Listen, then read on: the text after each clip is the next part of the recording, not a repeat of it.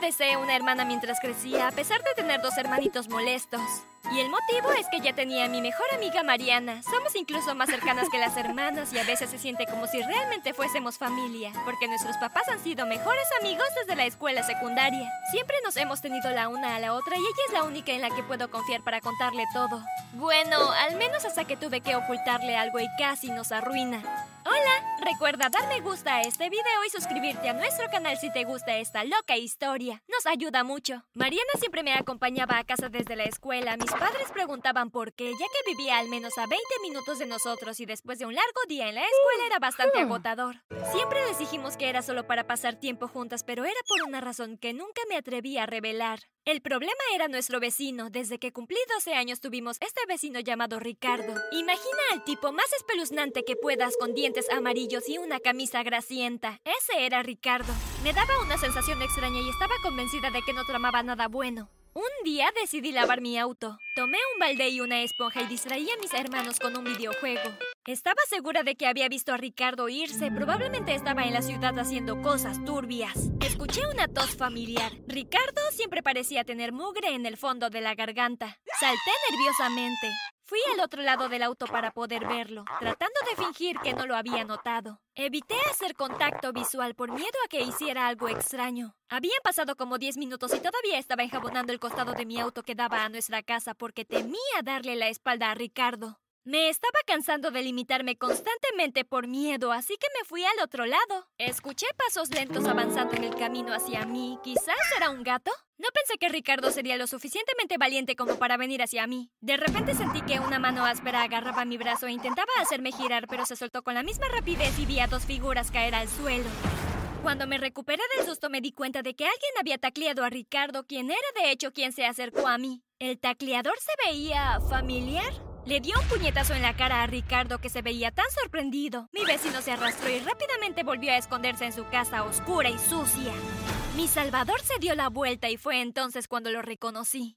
¿Jeremías? Pregunté con incredulidad, a lo que me dio una gran sonrisa antes de ayudarme a levantarme abrazándome con fuerza. Angélica, él exclamó. Me sorprendió verlo dándome la sonrisa más brillante. No había visto al hermano mellizo de mi mejor amiga en casi tres años. La última vez que nos cruzamos debió haber sido 7 centímetros más bajo de lo que era ahora y siempre estaba pegado a su teléfono actuando como un perdedor. El chico frente a mí era mucho más alto y enérgico. También había desarrollado músculos. Te hicieron trabajar duro en esa escuela pupila, ¿eh? Le pregunté, a lo que sonrió y dio un giro para que pudiera obtener una visión completa de su transformación. Mi mamá y papá me dijeron que viniera a decir hola. Dijo, así que le indiqué que entrara, pero luego me agarró la mano. Sentí un hormigueo cuando lo hizo. Ahora parecía preocupado. ¿Qué pasa con tu vecino? Parecía que quería comerte, así que supuse que no estaba tramando nada bueno. Dijo Jeremías. Le dije brevemente que mi vecino era un canalla y le agradecí que hubiera venido cuando lo hizo. Fue mi culpa, debería haber estado mirando dónde estaba él. Me encogí de hombros, pero Jeremías negó con la cabeza violentamente y dijo, No es tu culpa no estar mirando sobre tu hombro temiendo que te toqueteen en tu propio jardín. Es culpa suya y solo suya. Me sentí bastante incómoda, así que juguetonamente le di un puñetazo en el brazo y le dije que viniera a saludar a mis padres y hermanos. Unos días después fui a la casa de Mariana, pero me sentí diferente. Estaba nerviosa porque estábamos jugando a las cartas en la isla de la cocina, pero su hermano Jeremías seguía entrando y saliendo. Me distraía tanto. No pude evitar mirarlo un poco. Había crecido mucho y su personalidad también se sentía completamente diferente. De repente sentí mariposas en mi estómago cada vez que él estaba cerca y podía sentir los latidos de mi corazón en mi cara cuando me abrazaba para decirme hola o adiós. Entonces, ¿cómo se siente tener a tu hermano de regreso? Le pregunté a Mariana. Ella sonrió y dijo que una parte de ella desaparecía cuando su mellizo no estaba cerca. Él es bastante lindo ahora. Dije tímidamente probando las aguas para ver su reacción. Fue peor de lo que esperaba. Dejó caer la taza que sostenía que afortunadamente era de plástico y no de vidrio. Ella derramó jugo de naranja sobre todas las cartas y ambas empujamos nuestros taburetes hacia atrás. No puedes estar con mi hermano. Eres como una hermana para mí, dijo Mariana con los dientes apretados mientras limpiaba el jugo de naranja. No quiero salir con él, solo hice un comentario. Me defendí. Estaba decepcionada. Una parte de mí esperaba que ella fuera del tipo que quisiera que me agradara su hermano, pero también sabía que ella no era así. Te prohíbo absolutamente que salgas con mi hermano. Eso sería un desastre, dijo. Me hizo prometer que no saldría con Jeremías y que no intentaría nada raro. Lo prometí, pero simplemente mirarlo furtivamente no contaba como algo raro, ¿verdad? Esa noche le rogué a Mariana que me llevara a casa porque había caminado hasta allí y era de noche, lo que significaba que no podría ver si Ricardo me estaba mirando. Se quedó dormida después de que vimos una película y no quería despertarla, así que salí en puntillas de su habitación. Bajaba las escaleras cuando me encontré con Jeremías. ¿Te estás yendo? Preguntó en voz baja. La casa estaba súper silenciosa y oscura, supongo que todos estaban dormidos. Sí, Mariana se quedó dormida, así que solo voy a caminar a casa. Le respondí en un susurro, frunció el ceño y luego dijo: De ninguna manera te dejaré hacer eso sabiendo que vives al lado de un pervertido. Agarró su chaqueta y caminamos hacia mi casa. No había traído una chaqueta, así que sentí frío bastante rápido. Se dio cuenta de que estaba temblando un poco y me dio su chaqueta, pero también me pasó un brazo por sobre mis hombros. De repente pude sentir los latidos de mi corazón en mi cara y me sentí muy caliente. Después de hablar y caminar un rato, estábamos en la puerta de mi casa. Busqué a tientas las llaves porque realmente no quería que se fuera. Puso un dedo debajo de mi barbilla y levantó mi rostro para que nuestras miradas se encontraran. Eso me desconcertó por un segundo. Me incliné esperando que me besara y luego me besó en la mejilla. Estaba notoriamente decepcionada, lo que lo hizo reír. Te veré por ahí. Dijo Jeremías. Luego comenzó a caminar de regreso a casa y me encontré mirando la dirección en la que se había ido. Estuve despierta toda la noche pensando en él. ¿Cómo era de repente el hombre perfecto? Una de las razones por las que Mariana y yo nos hicimos tan cercanas fue porque ambas odiamos la estúpida tradición que tienen nuestros papás. Cada año nos arrastran a todos a un campamento remoto en las montañas. Mariana y yo amamos la ciudad y odiamos el aire libre. Está lleno de insectos donde quiera que mires. ¿Y por qué dormirías en una bolsa hecha de un material ruidoso cuando podrías quedarte en casa y dormir en una cama increíblemente cómoda? El temido comienzo del viaje de campamento había llegado y estaba empacando mis cosas en una bolsa de lona. Desde mi ventana vi a Ricardo mirando a mi papá, quien estaba poniendo nuestras cosas en el maletero de su auto. No pensé mucho en eso, pero luego se acercó a mi papá y empezaron a charlar. Si hay algo de lo que a mi papá le encanta hablar, de acampar. Así que naturalmente comenzó a charlar con entusiasmo. Bajé al auto para poner mi bolso en el maletero y escuchar a escondidas la conversación. Mi papá le estaba diciendo a Ricardo exactamente a dónde íbamos, lo que no aprecié. Lo aprecié menos cuando les eché un vistazo e inmediatamente hice contacto visual con Ricardo, quien me guiñó un ojo. Me sentí mal del estómago, así que volví a entrar para comer algo.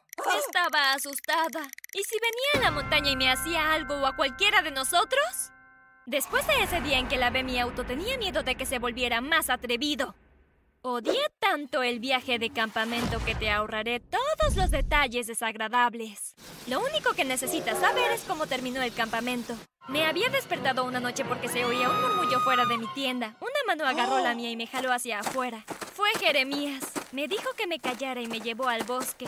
Mi corazón latía tan fuerte en mi pecho, pero dio un vuelco cuando vi lo que había hecho. En un claro impresionante nos había preparado un picnic de medianoche.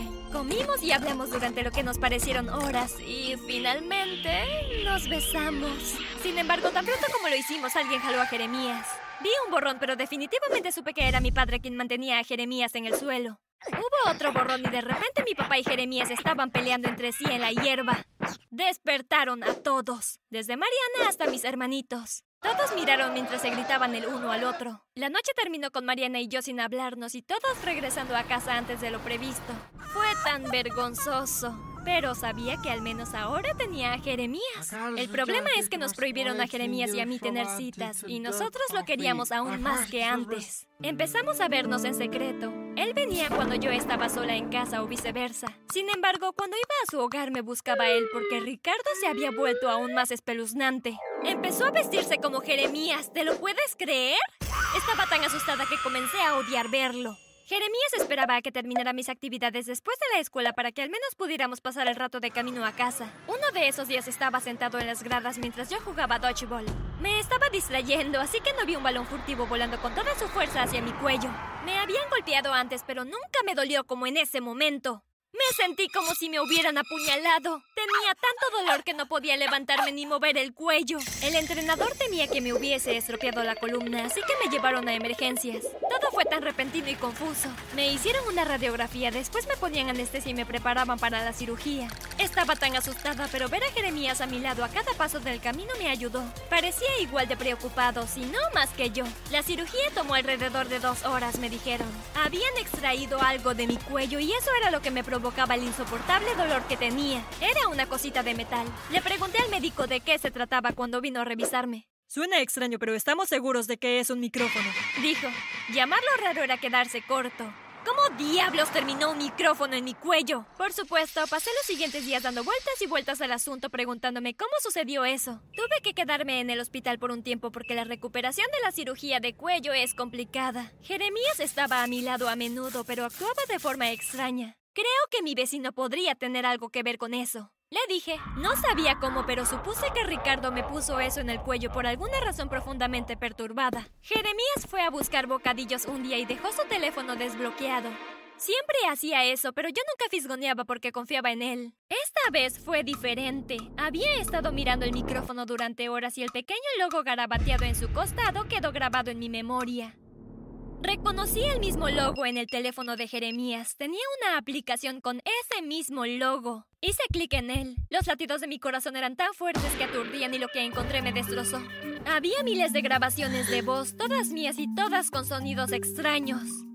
Algunos eran solo yo comiendo cereal, pero otras eran Mariana y yo hablando de nuestros chicos perfectos. Había algunas cosas profundamente personales ahí. Escuché unos segundos de archivos de audio aleatorios y solo me sentí peor a cada segundo. Necesitaba contárselo a alguien. Jeremías me había manipulado por completo desde el principio. Claramente me escuchó hablar sobre mi hombre ideal y lo que quería todo este tiempo, así que en eso se convirtió. Es una locura pensar que un mellizo loco me volvió a juntar con mi mejor amiga. Mariana y yo no habíamos hablado durante más de una semana. Algo completamente sin precedentes, pero siendo la amiga fantástica que es, estuvo allí cuando más la necesitaba. Escuchó cada palabra que dije y no dudó de mí ni por un segundo. Fue más fácil decírselo a mis padres y a los suyos con ella a mi lado apretando mi mano. Este incidente también puso fin a la enemistad entre nuestros padres. Volvieron a ser mejores amigos. Probablemente te estés preguntando qué le pasó a Jeremías. Pensaron que se podía confiar en él como un miembro normal de la sociedad, pero claramente necesitaba ayuda. Los padres de Mariana decidieron que sería mejor si lo enviaban de regreso al internado en el que estaba antes. Me perteneces, te recuperaré. Me gritó mientras lo llevaban a rastras hacia el micro que lo llevaría a la escuela. Confié y sigo confiando en que si alguna vez intenta recuperarme, mis familias, la biológica y la de mi mejor amiga, siempre me respaldarán.